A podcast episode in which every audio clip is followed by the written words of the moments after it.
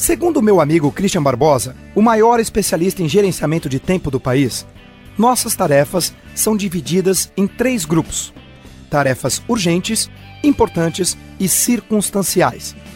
Muitas empresas, muitos profissionais são conhecidos como os famosos bombeiros. O que significa isso? Vivem apagando incêndios. Por quê? Porque eles estão acostumados a resolver apenas as tarefas que são urgentes, deixando as importantes para depois. As tarefas importantes, quando deixadas para depois, acabam se tornando tarefas urgentes. Lembre-se, coloque como prioridade as tarefas importantes. Faça o que é importante em primeiro lugar. Um exemplo disso é lembrar-se do seu cliente no dia do aniversário dele. Isso é importante, mas não é urgente. Não paga as contas no final do mês. No entanto, a médio e longo prazo faz uma enorme diferença.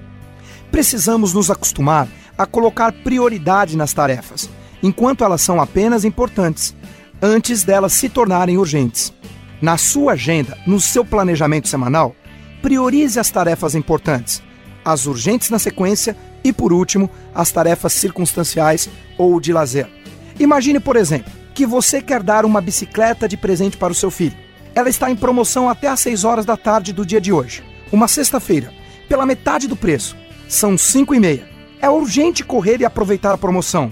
Porém, um cliente te telefona agora pedindo uma proposta para fechar um negócio gigantesco, mas que você pode esperar o final de semana.